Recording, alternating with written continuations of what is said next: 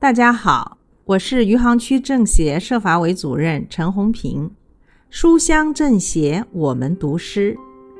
今天我给大家推荐一部藏族作家阿来的长篇小说，书名是《尘埃落定》。这本小说发表于一九九八年，两千年的时候获得了第五届茅盾文学奖。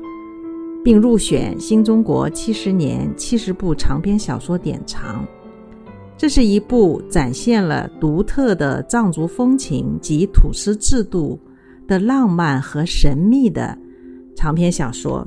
下面我给大家朗读一段。那是个下雪的早晨，我躺在床上，听见一群野画眉在窗子外边声声叫唤。母亲正在铜盆中洗手，她把一双白净修长的手浸泡在温暖的牛奶里，吁吁地喘着气，好像是双手漂亮是件十分累人的事情。她用手指扣扣铜盆边缘，随着一声响亮，盆中的牛奶荡起细密的波纹，鼓荡起温温的回音，在屋子里飞翔。然后他叫了一声“桑吉卓玛”，四女桑吉卓玛应声端着另一个铜盆走了进来，那盆牛奶给放在地上。母亲软软的叫道：“来呀，多多！”一条小狗从柜子下面咿咿呜呜地钻出来，先在地上翻一个跟斗，对着主子摇摇尾巴，这才把头埋进铜盆里边。盆里的牛奶噎着他，几乎喘不过气来。土司太太很喜欢听见这种自己少少一点爱就把人淹得透不过气来的声音。他听着小狗喝奶时透不过气来的声音，在清水中洗手，一边洗一边吩咐侍女卓玛：“看看我，他的儿子醒了没有？昨天我有点发烧。”母亲就睡在我房里。我说：“阿妈，我醒了。”她走到我床前，用湿湿的手摸摸我的额头，说：“烧已经退了。”说完，她就丢开我去看她白净却又掩不住苍老的双手。我的分享就到这里，希望大家喜欢，谢谢。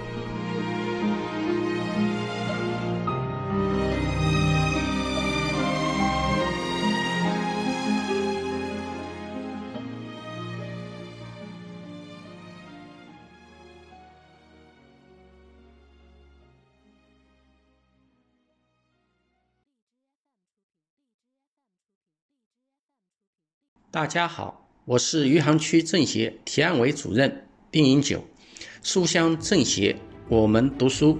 今天我给大家推荐的这本书是《觉醒的力量》，作者周国平。首先与大家分享一个片段：人们常常说哲学玄虚、抽象、艰涩，其实不然。用哲学的定义来衡量，你会发现孩子都是哲学家。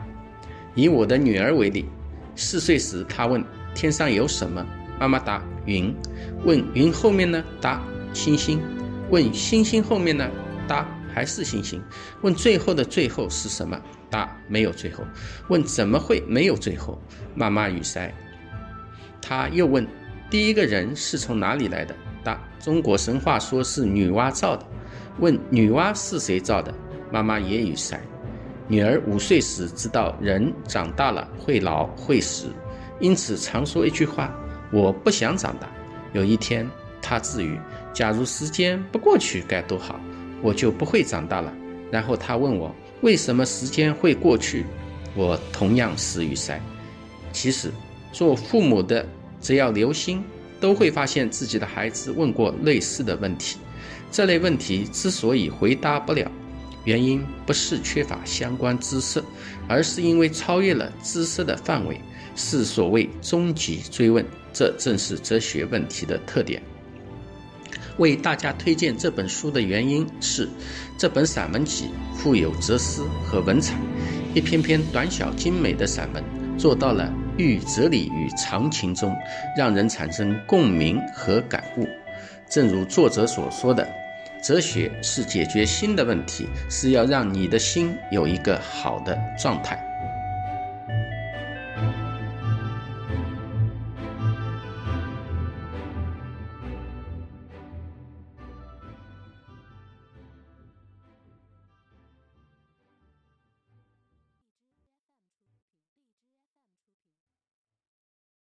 大家好，我是余杭政协经科委主任范文涛。书香政协，我们读书。今天我给大家推荐的这本书是马凯硕所著的《中国的选择：中美博弈与战略抉择》。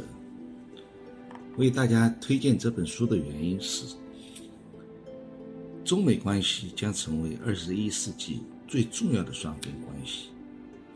因为中美关系不仅是世界上最大的两个经济体，还是世界上最大的两个贸易国与碳排放国，同时也是发展中国家与发达国家的代表，分别代表着亚洲和西方的主要声音。鉴于这些利害因素，中美以清醒和理性的态度相互了解有着前所未有的重要性。但是，令人遗憾的是。当前国际上关于中美关系争论多呈两极分化趋势，意识形态、呈现以偏见色彩浓重，特定利益集团为了自己的目的而故意扭曲这方面的争论，中美双方远隔重洋，相互审视，对彼此的理解皆有偏差，有时中美之间似乎天然缺乏共鸣，导致双方各执一词。也许无人能比马凯硕更适合弥合这一鸿沟。丰富的经验与杰出的职业生涯，帮助他形成了独特的视角来开展全球事务。睁在眼睛的中美关系是一个复杂且争论不断升级的话题。见识广博的马凯硕是一位中立的第三方观察者，他对。两国关系政治现实有着深刻把握，又保留了局外人的清醒视角。读这本书，便于我们能够开拓视野，客观理性分析两大国间的关系及其走向，这样能够更加坚定我们推进中国发展的信心。谢谢大家。大家好，我是余杭区政协陈建伟副主任葛连福。书香政协，我们读书。今天我给大家推荐的是作家都良写的《狼烟北平》。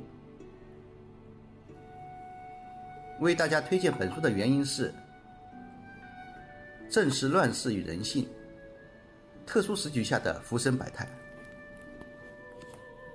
下面。我朗诵本书的第二十五章，第一自然段。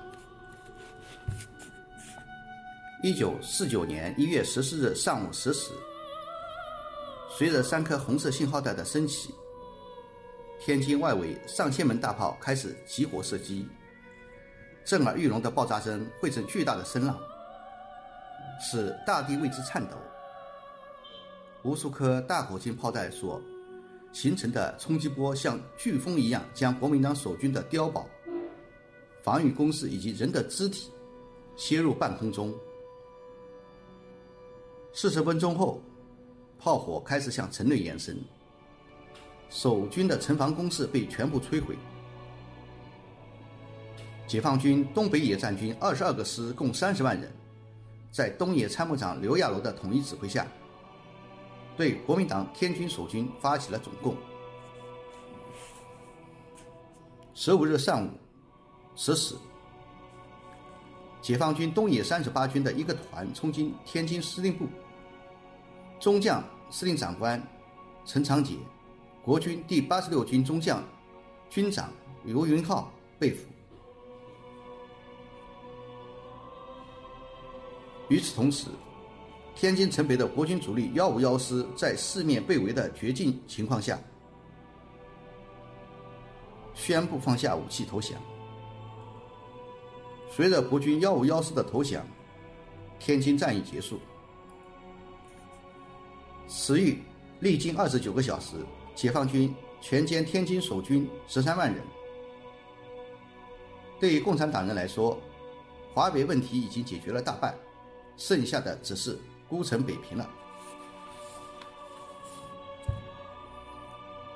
此时，北平城的外围阵地已经全部丧失，国军的防御阵地被压缩在外围城墙一线，已无防御纵深可言。冷兵器时代的城墙，对城外解放军三千门大炮来说，恐怕则是比窗户纸稍微厚一点。就算手指头捅不破，美制榴弹炮也能在一瞬间将它撕烂。明眼人都看得出，共产党人进驻北平，这是时间早晚的事儿了。此时北平的军政界人心惶惶，军政大员们处处都在考虑自己的后路。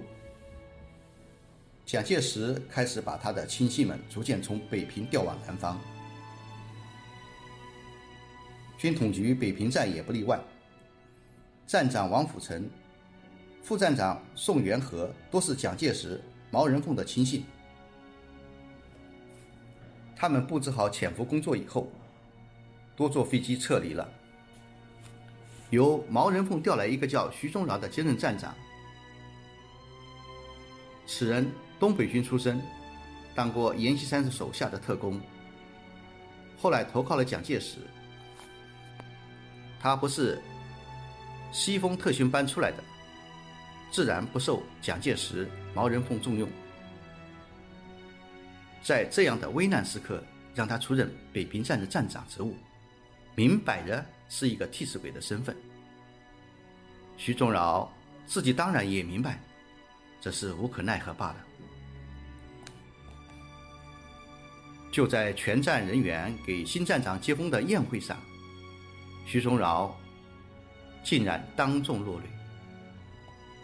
虽然没说什么，但他心中的委屈，大家心知肚明。如今的北平已是一条到处漏水、即将倾覆的破船，处在风雨飘摇之中。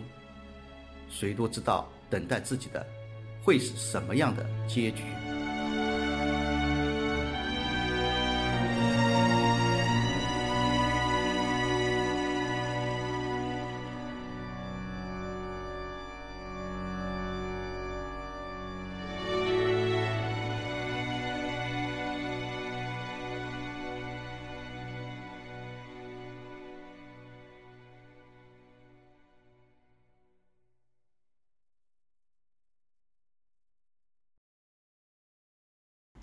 大家好，我是余杭区政协文史委主任郭清玲。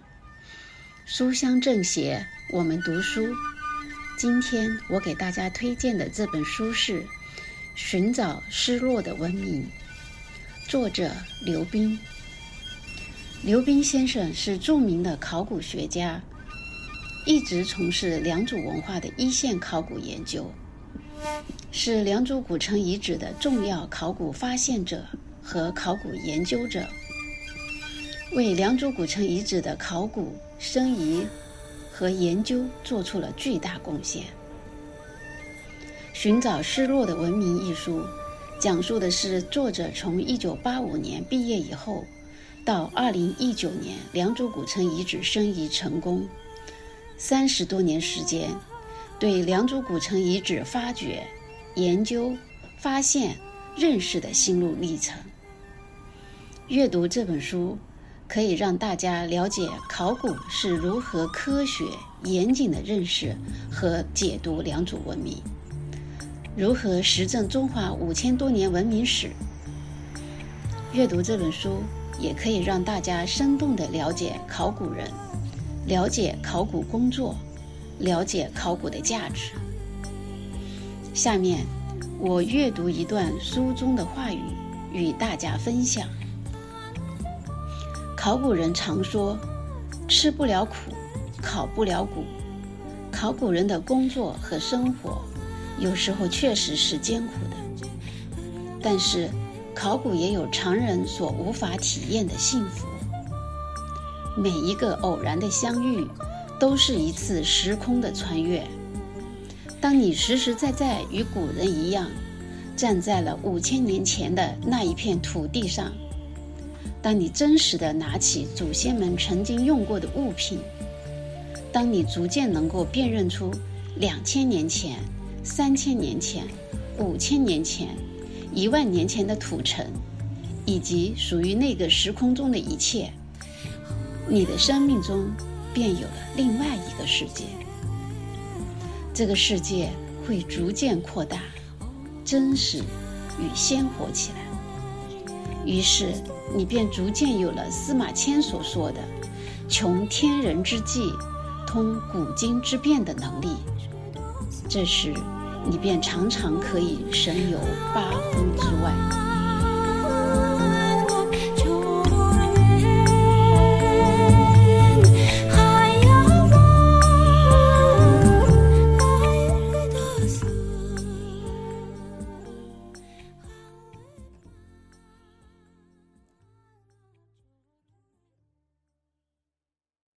大家好，我是余杭区政协文史和教文卫体委的何建福。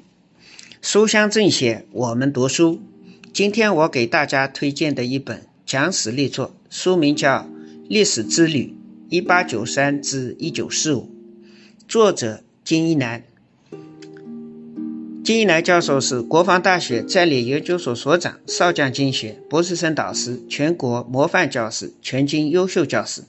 连续三届国防大学杰出教授，二零零八年被评为改革开放三十年军营新闻人物，二零零九年被评为新中国成立后国防和军队建设作出重大贡献、具有重大影响的先进模范人物。金一南教授曾赴美国国防大学和英国皇家军事科学院学习。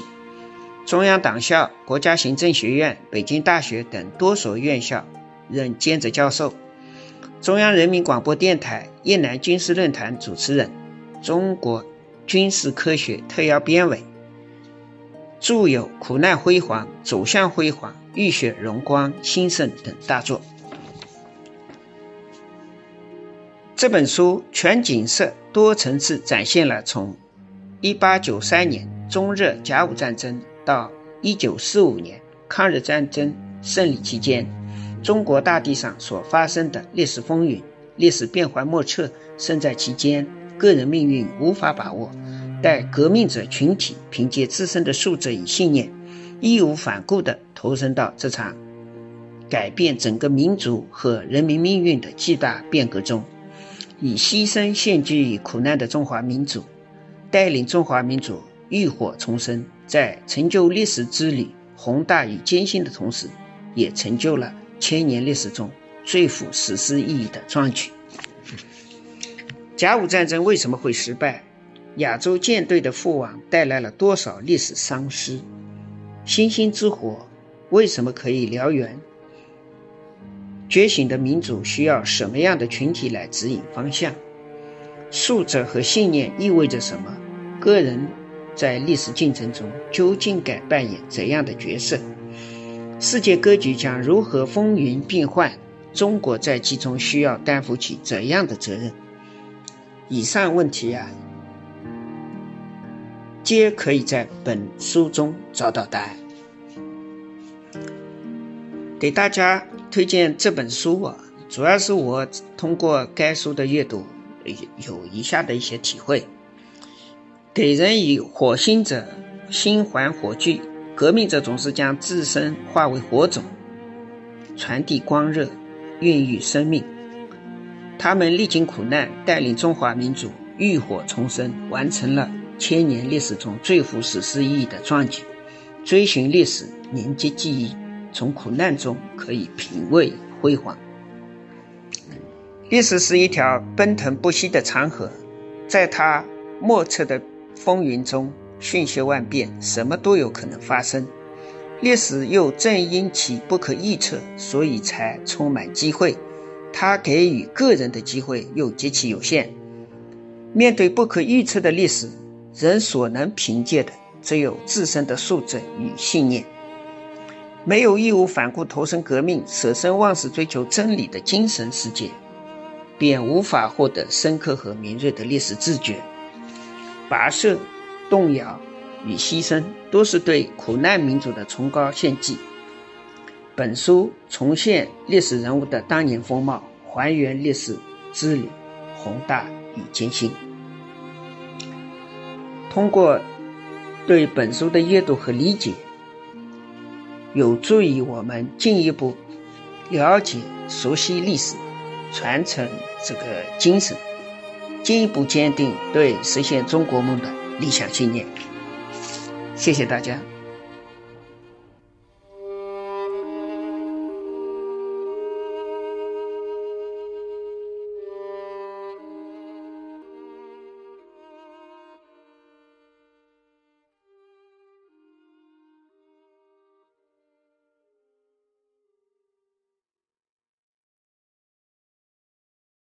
大家好，我是余杭政协李斌。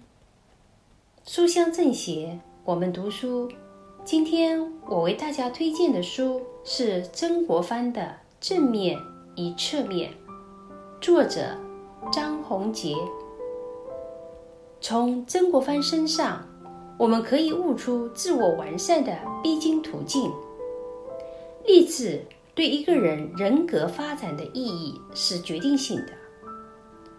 人的巨大潜力往往是人类所不自知的。心理学家费约做过这样一个实验，他要求三群学生举起重物，看谁坚持的长。他对第一群人什么都没有说，对第二群人说的是。想看看你们谁最有耐力。对第三群人，他则说：“你们举起的这些东西关系重大，因为上面的导线连着一个电网。如果你们一放下手，这个城市就要断电。为了朋友和家人们，你们一定要多举会儿。”结果，第一群人平均举了十分钟。第二群人竭尽全力，平均坚持了十五分钟；第三群人却平均坚持了二十分钟。可见，人的能力发挥多少，与对自己的要求是密切相关的，或者说，精神力量直接决定着身体潜能的发挥程度。因此，励志。或者说，确立一个终身的奋斗目标，对一个人的精神成长是至关重要的。曾国藩对这一点体认极深。他曾说过：“立志譬如打地基，故者英雄立世，必有基业。如基设然，宏大者所载者广，托庇者众。”诚信则质子甚固，结构甚牢。只有基础广阔、结实，才能在上面盖起宏伟壮大的生命之殿。曾国藩人生第一个成功之处，就在于立了最高远的志向，直接把目标锁定在了自我实现，也就是做完人。这一志向。驱动他一生不在小诱惑、小目标面前止步，促使他在多大的困难面前都不苟且，不退缩，促使他洗除旧弱、暧昧、卑污之见，悄然择取广大光明之欲，使人世之浮荣微丽，若盈瑞之出于目。而不留。谢谢聆听。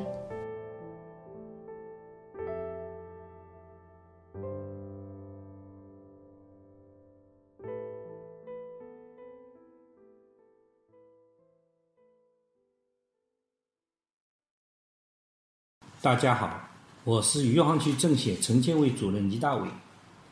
书香政协，我们读书。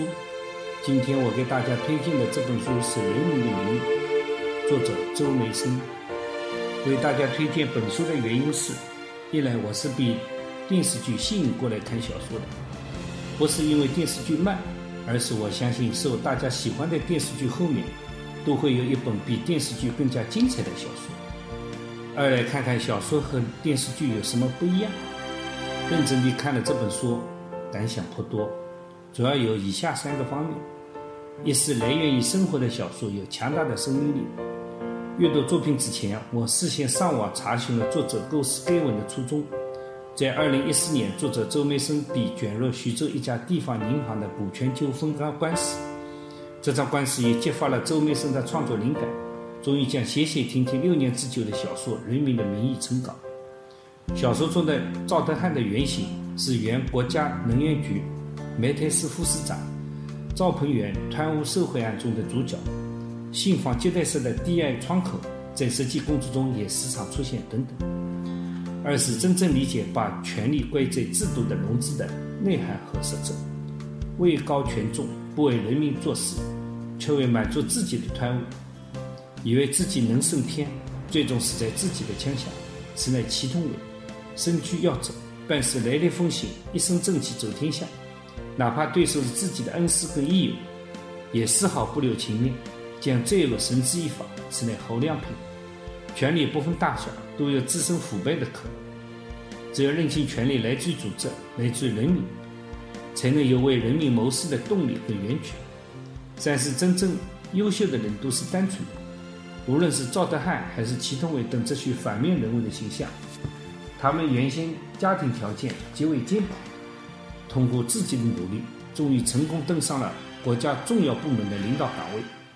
但是因为人生经历的坎坷，对金钱有一种特别的爱恋与不舍，在腐败的漩涡中未能激流勇进，跟随腐败卷入其中。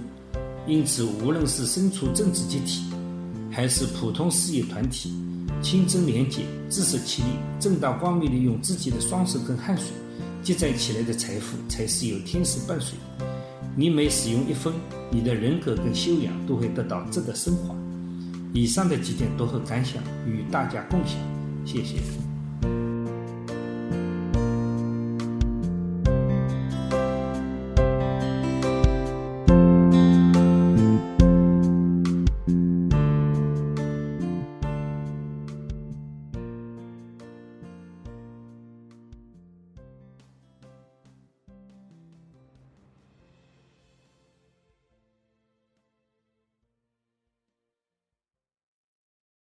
大家好，我是余杭区政协经科委副主任汪业成。书香政协，我们读书。今天我给大家推荐的这本书是《青春百大荒》，作者肖复兴。为大家推荐这本书的原因主要有：本书字词使用和语言表达等方面具有鲜明的时代特色，且具有政治性、思想性和艺术性，属于。百色红色经典系列丛书。小时候，我曾经做过文学家的幻梦，不过那梦很快就破碎了。我爱上了书，大概是小学三四年级，我的衣袋里第一次有了家里给的几毛零花钱。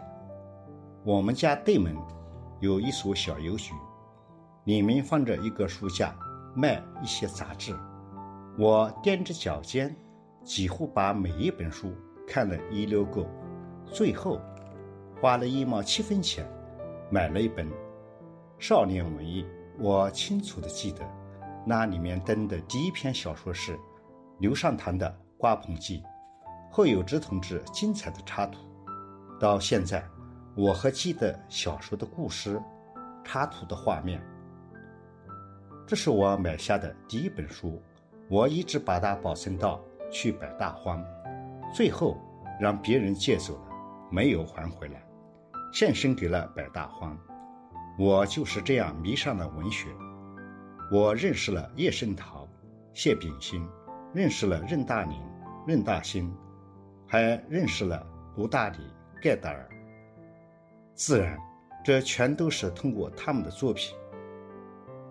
于是，我自己开始偷偷地写起东西来。我梦想自己也能像他们一样成为一名文学家。我认为，读书是一个人一辈子的最大精神财富。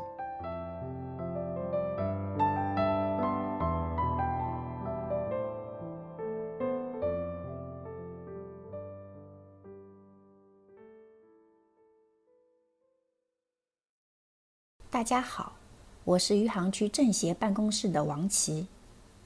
书香政协，我们读书。今天我给大家推荐的这本书是张曼玲编著的《西南联大行思路》。本书生动再现了民族救亡的历史意蕴，把西南联大时期的行与思，对国家、对民族的赤诚和担当，以纪实性的描述。传递了独立人格、自由精神的人文传承，天下兴亡，匹夫有责的家国情怀。书里记述了这样一个故事：日本人常常逼着北平城里的人们为他们占领中国的城镇开庆祝会。在这样的会上，中学生邓稼先将手中的日本国旗扯碎，扔在地上，再用脚踩上。事后，有人特地向志诚中学的校长提及，校长连夜来到老朋友邓以哲家中。他说：“邓稼先的事早晚会被人告密，这样下去太危险了，想个办法让他走吧。”邓以哲先生时任清华大学哲学系教授，并兼任北大哲学系主任。在送别儿子时，他说了一句话：“儿啊，你要学科学，科学对国家有用。”这并非是对他自己终身所学的否定，而是中华文明面对强暴发出的一种自强的呼声。邓以哲非常希望儿子的所学能够对危难中的祖国有用。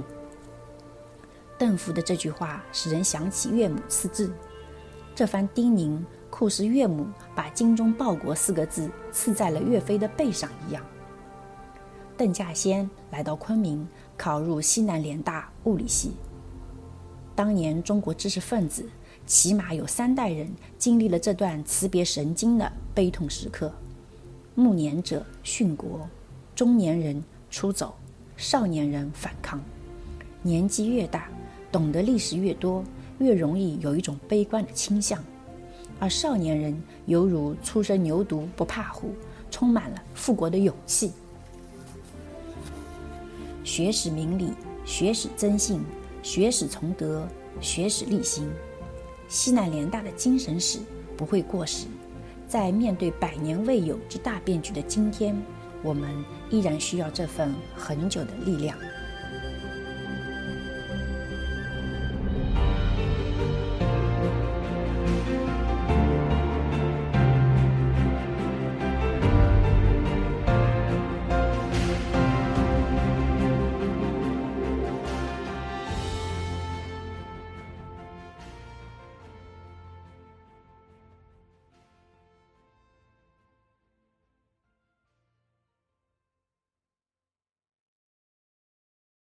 大家好，我是余杭区政协提案委副主任张海峰。书香政协，我们读书。今天我给大家推荐的这本书是许继林所著的《家国天下》。下面分享一段中国五四时期关于大我和小我的论述。一九一九年，胡适。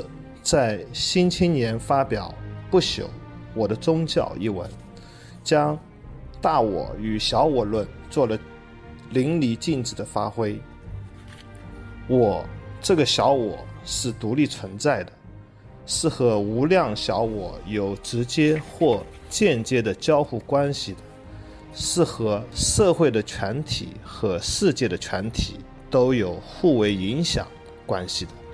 是和社会世界的过去和未来都有因果关系的。这种种过去的小我，和种种现在的小我，和种种将来无穷的小我，一代接一代，一点加一滴，一线相传，连绵不断。一水奔流，滔滔不绝，这便是一个大我。小我是会消灭的，大我是永远不灭的。小我是有死的，大我是永远不死、永远不朽的。